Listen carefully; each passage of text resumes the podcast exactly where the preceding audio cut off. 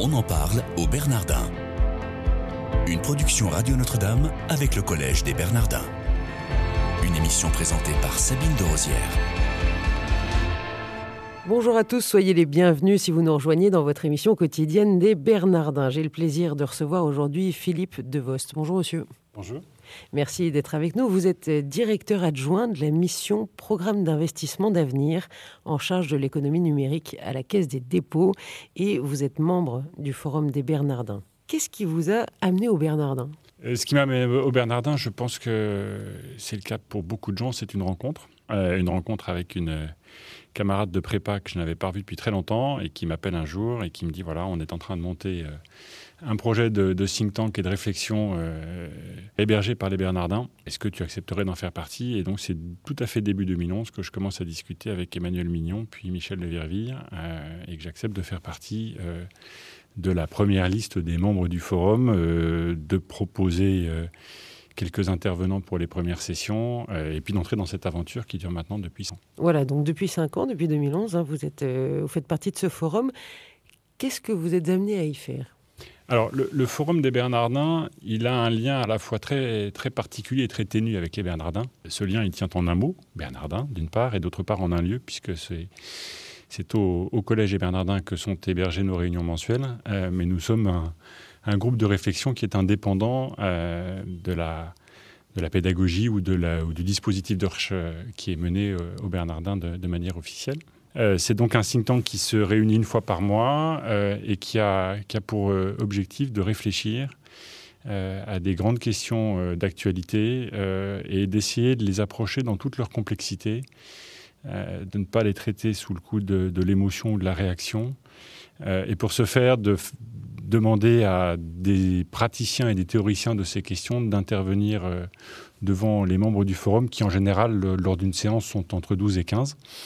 Et selon toujours une même, euh, une même méthode, qui est que nous écoutons chacun des deux intervenants, donc un, théoricien plutôt et un praticien.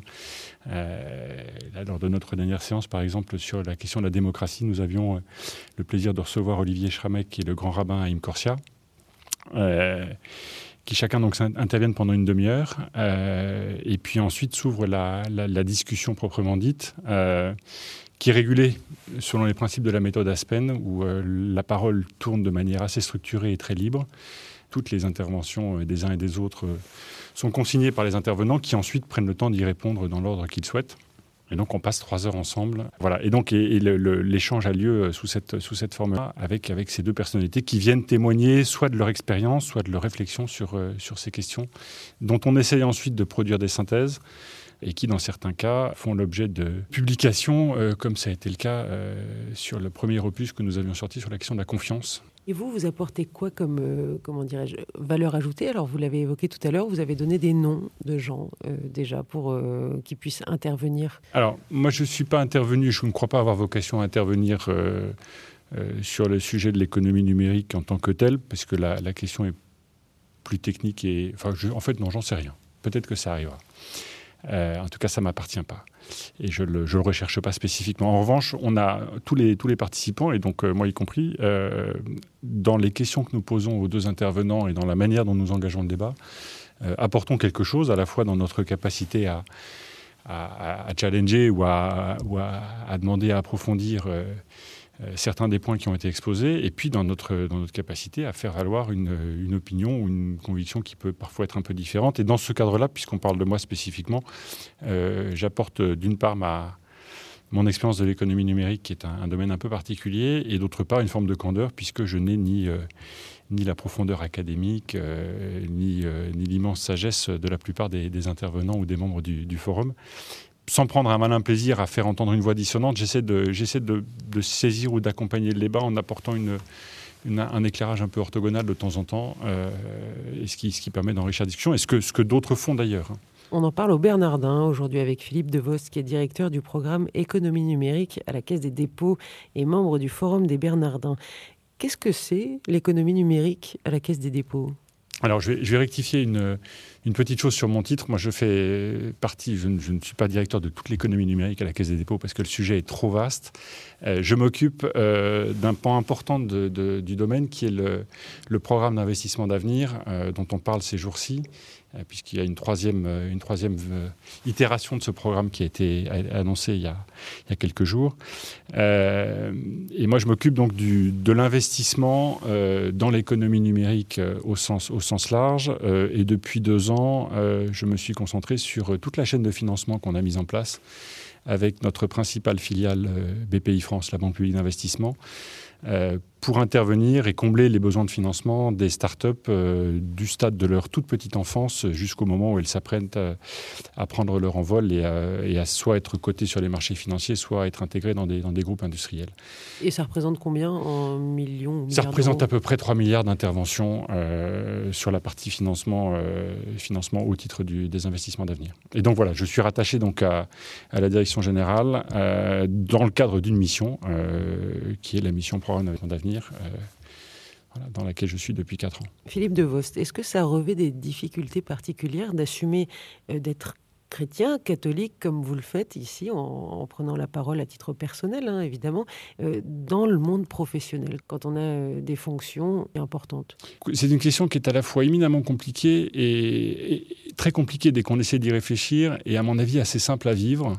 Pour ma part, je le vis essentiellement dans le dans le fait que, au final, dans une, euh, journée, euh, une fois que vous avez mis de côté euh, les enjeux intellectuels, les enjeux financiers, les enjeux de pouvoir, dont vous savez très bien que finalement, c'est des enjeux qui sont en partie à votre main, mais pas uniquement, et que vous revenez à la seule chose qui soit à votre main, la seule chose qui est à votre main, c'est le regard que vous posez sur l'autre, la manière dont vous lui dites bonjour, la manière dont vous savez lui sourire, euh, et la manière dont vous faites de ces moments de travail ensemble euh, des moments de rencontre humaine. Et de ce point de vue-là, l'exercice de la, charité chrétienne me semble pas toujours facile à vivre, hein, mais en tout cas me semble pas difficile à, concevoir ou à accepter, euh, dans la mesure où c'est d'abord et avant tout une, série de, une série de témoignages personnels, de témoignages de vie et, d'accompagnement de, des de chacun dans les, dans les situations heureuses ou malheureuses dans lesquelles ils sont. Donc, euh,